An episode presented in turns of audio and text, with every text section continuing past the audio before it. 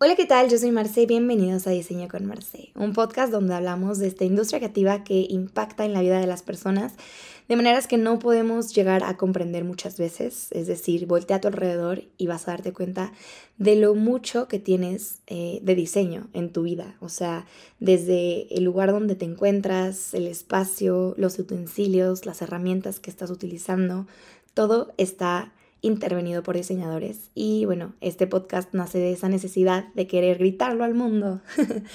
Hoy es un mini audioblog, gente. Hoy toca que yo solamente les hable. Hoy no tenemos ningún invitado por acá. Pero sí me tienen a mí con, o sea, de verdad, ganas de hablar hasta por los codos. Entonces, ¿qué les parece si vamos comenzando? Les vamos dando la introducción al mini audioblog del día de hoy. Quiero que sea muy breve, ya saben que estos mini audioblogs son para que los utilicen, más bien para que los escuchen cuando tienen muy poco tiempo, cuando están en el gym, cuando están en el carro.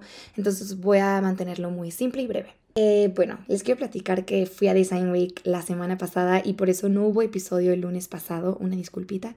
La verdad es que estuve muy agobiada y no quería que fuera como un, un episodio forzado, ni mucho menos. Entonces mejor me esperé, les preparé contenido para el día de hoy y ahora sí les traigo lo que fue mi recap a Design Week México. Pues primero que nada me gustaría contarles lo que es Design Week. Design Week es una organización que promueve el diseño local desde el 2009 a través de un programa realizado en octubre y noviembre con exposiciones, eventos y muestras del Estado y países invitados, los cuales cambian cada año. Ok, con esta introducción nos podemos poner como un poquito más en contexto de lo que es Design Week. Básicamente se llama Design Week, aunque no es una semana, sino que es de octubre a noviembre, eh, van cambiando las fechas y esto lleva haciéndose desde el 2009. Cada año cambian este, las exposiciones y las piezas que se presentan, lo cual es muy atractivo. Al final del año hacen un libro con, todo, con todos los diseños que se mostraron en, la semana, bueno, en el mes, en los meses. y no me compré el de, este, el de la edición pasada, se cuenta que sale y este año 2022 salió el del 2021. No me lo compré, eh, creo que me arrepiento de no haberlo comprado, pero igual me voy a esperar el próximo año para comprar el de este año, porque la verdad me encantó. Design Week México eh, ha creado esta comunidad creativa en la que participa diferentes ámbitos, tanto culturales como educativos, comerciales, institucionales dentro del país y se promueve el diseño eh, socialmente responsable. ¿A qué, ¿A qué me refiero con esto? O sea, de verdad me impactó muchísimo las ideas que aportan a nuestra sociedad hoy en día. O sea, más adelante les, va, les voy a contar de unos casos en particular eh, en inédito, porque como ya saben, mi ley, mi mantra de la vida es el diseño resuelve, el diseño soluciona. Entonces, bueno, les voy a contar desde el principio. Nosotros visitamos tres espacios de Design Week, visitamos varios museos, pero como tal, tres espacios de Design Week solamente. El primero fue Visión y Tradición, que está en el Museo Nacional de Antropología, y es un programa de residencias para promover el trabajo colaborativo entre artesanos y diseñadores. Lo que más me gustó a mí de Visión y Tradición fue este espíritu de conservación y resguardo cultural. Pues es que, como mencioné, entran varias personas, se desarrollan piezas eh, llenas de historia. O sea, yo me pude dar cuenta que, que contaba mucho de México, ¿saben? O sea, había una lámpara hecha con como varias capas de papel picado y desde abajo, o sea, no es broma, desde abajo se veía como si fuera un dragón, una serpiente. Y no sé, como que me, recordó a estos momentos prehispánicos, a estas eh, leyendas prehispánicas. Y no sé, cuentan mucho de México. Eh, además de que tratan de, como les digo, resguardar todas las técnicas artesanales y posicionar de nuevo a la artesanía como parte de nuestra cultura. Después visitamos Uma, Uma Casa, que esto no es parte de Design Week, pero no quería eh, quedarme sin mencionar Uma Casa porque de verdad fue un lugar que se robó mi corazón. Una amiga consiguió que nos dieran un recorrido por este hotel boutique. La casa está ubicada en Lomas de Chapultepec, en Ciudad de México. Y les, ¿qué les puedo decir? O sea, de verdad salí enamorada de una casa. Nunca pensé que eso pudiera pasar, pero sucedió. Y consideré muy seriamente en ese momento el experimentar un poco de diseño de interiores porque, híjole, la casa fue remodelada por un estudio de interiorismo de Guadalajara llamado Estudio Claudina Flores.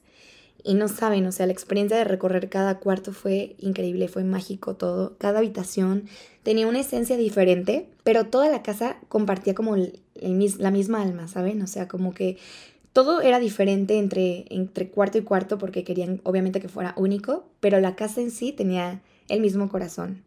No sé si me explico, pero bueno, en mi Instagram les estaré subiendo fotos, ya saben que me encuentran como arroba marce.cadena y ahí pueden darse un poquito la idea de cómo es este, una casa y a qué me refiero con, con esto. Mi parte favorita de la casa, yo creo que fue un cuarto en la segunda planta que tenía una sala dentro del cuarto, o sea, dentro de sí, con unos ventanales como en forma circular. Entonces lograbas ver como los árboles, eh, la parte de abajo, el patio de la casa, habían flores porque fuimos como en octubre, entonces este, todavía nos alcanzó un poquito de, de todo el día de, más bien, fuimos la primera semana de noviembre, sí. Entonces alcanzamos todo esto del Día de Muertos, habían flores de cempasúchil hermosas, se veían súper bonito desde, desde arriba, les digo, desde la segunda planta se veía muy lindo. También hay una habitación que era un poquito más oscura, o sea, como que me di cuenta que como tal el descanso era lo importante en esa habitación. Y, lo que más me gustó de esta habitación es que había como una historia, ¿saben? O sea, contrastaba eh, la luz y la sombra. Entonces, haz cuenta que la cama está todo, o sea, como en un espacio muy oscuro, pero de pronto caminabas más y te topabas como con estos arcos donde llega, o sea, que conectaban un tragaluz, o sea, un pasillo con tragaluz. Entonces, no, o sea, de verdad fue increíble venir de lo oscuro, salir a lo brillante, a la luz.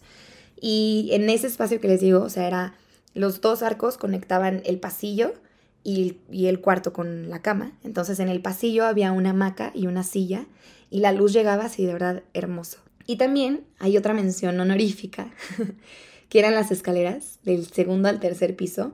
Bueno, además de que tenían una, una terraza increíble, estas escaleras conectaban el segundo y tercer piso, que el tercer piso es la terraza. La verdad fue, o sea, fue de mis partes favoritas porque tenía un tragaluz en el techo de forma circular muy muy grande que lograba mezclar el cielo y el techo de una manera increíble.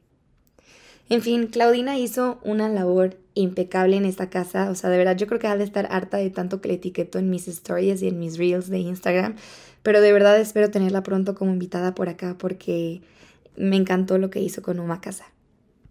Después nos dirigimos a Inédito, que es parte de Design Week. Este es la segunda, bueno, el segundo espacio, la segunda exposición que visitamos de Design Week. Está en la avenida de los compositores 4, donde se eligen trabajos de diseñadores mexicanos, desde profesores, estudiantes y profesionistas, y se explora la fascinación y manifestación del material, así como el uso de diversos como procesos como eje creativo. Cabe mencionar que esta es la única exposición que estará hasta el 8 de enero del 2023. Las otras creo que ya se acabaron, pero bueno, investiguenle. De todas maneras, esta es la que dura más tiempo, así que todavía tienen tiempo para visitarla. De esta exposición me encantaron los biomateriales que exhibieron. O sea, había muchísima luminaria, había muchísimos muebles, pero los biomateriales para mí se llevaron inédito. Eh, uno estaba hecho, o sea, uno era como una membrana de restos de limón pero estaba hecho desde, o sea, como los gajos y todo, todo como el desecho de limón y convirtieron como en esta, como si fuera una hoja que sustituye como a los platos donde te sirven los tacos. Porque habla como de la cultura mexicana y cómo el taco es tan importante para México y el impacto que puede llegar a ser tan negativo en el tema de, o sea, de contaminación, ¿no? O sea, te sirven los tacos en un plato pero a ese plato lo, le ponen un plástico y para no lavar el plato tiran el plástico. Entonces, ¿cuántas bolsas de plástico se llevan en los tacos, en una noche de tacos? O sea, yo amo los tacos con todo mi ser, pero odio esto, ¿no? Y, este, pues, biomaterial llega a sustituir, ¿no? Es, después de, de, utilizarlo, lo puedes compostar, lo puedes dejar en, el, en, en tierra y, pues, obviamente es o sea, es un biomaterial, lo cual se biodegrada y esto es una solución. Después de, de este, ¿qué otro me gustó muchísimo? Híjole, también habían unos que estaban hechos de eh, como de cascarón de huevo, pero lo que, lo que se me hizo interesante fue que probaron este biomaterial eh, con impresoras 3D. Entonces eran estas estructuras como de formas orgánicas que fueron realizadas por impresoras 3D del biomaterial hecho con cascarón de huevo. Y no sé qué aplicaciones, o sea, no me quedé pensando como en qué aplicaciones les pueda dar, pero el simple hecho de poder tener un biomaterial como recurso en una impresora 3D ya es un gran paso. También habían unas lámparas de fibra de tamarindo que la verdad se veían muy bien. Aún, o sea, a simple vista las confundí y pensé que era micelio, pero no, eran fibra de tamarindo y estaba muy padre. En fin, habían muchísimas cosas increíbles. También, también había un enfriador sin electricidad que me pareció muy interesante como recurso para todas las zonas pues que no cuentan con electricidad. Eh, no sé, siento que es como importante empezar a dar este tipo de soluciones que realmente aporten a nuestra sociedad. Les digo, o sea, también debo reconocer que toda la luminaria y los muebles tenían un trabajo, o sea, impecable, la técnica, la calidad, todo estaba muy bien hecho. Y espero tener también pronto invitados de inédito acá en el programa. Para finalizar, el último día visitamos Design House, que fue esta tercera eh, exposición de Design Week. Y Design House es una casa que rentan cada año. Eh, no sé si me equivoco, pero según yo, cada año rentan una casa diferente. Es la primera vez que voy a Design Week, así que no, no les puedo corroborar este dato, pero según yo, cada año rentan una casa diferente y se pone a la disposición de arquitectos y diseñadores, ¿no? eligen ellos a qué arquitectos y a qué diseñadores eh, juntan para que intervengan las zonas. Entonces, la casa se divide en zonas, que la cocina, que un cuarto, que el, estudio, que el baño, que la terraza, el patio, la sala, el comedor, o sea, y eso se distribuye a los diferentes arquitectos y diseñadores de interiores. Eh, entonces lo que hacen es remodelarla totalmente. Y en las redes de Design Week encontrarán el antes y el después de la casa y es realmente impresionante el cambio que tuvo. Como les digo, cada zona era diferente y se les asignaba las áreas a los interioristas y a los despachos de diseño, a los arquitectos. Y también, la verdad, me, me sorprendió muchísimo que habían contactos de proveedores como de esto nunca me llega a imaginar. Había, o sea, yo iba caminando así muy feliz por la casa y me encontré una tarjetita y la leí y era un contacto de, o sea, de interruptores, de tal cual, o sea, donde prendes y apagas las luces, era un contacto de interruptores que se me hizo un, o sea, dije, wow, qué inteligente esta persona que se hizo así de experto en interruptores y la verdad es que eran unos interruptores muy diferentes a los convencionales. Entonces luego les dejo el dato, la verdad es que mm, agarré la tarjetita y me la traje. También había de piso, este, contactos de luminaria, de objetos, en fin, todo estaba a disposición del público. Fue de las cosas que más me gustó, toda la experiencia fue nueva para mí, lo disfruté muchísimo. Les recuerdo que en mi Insta estaré subiendo todo, o sea, muchísimo contenido. Tomamos muchísimas fotos, me tomaron mis amigas muchísimas fotos, se los agradezco. y además les tengo una super noticia. Estoy viendo si puedo traer al podcast algunos de los diseñadores presentes en Design Week y en Inédito.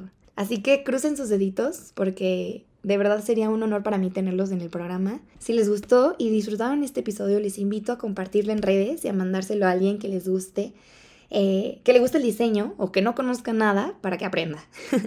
Gracias de nuevo y hasta la próxima.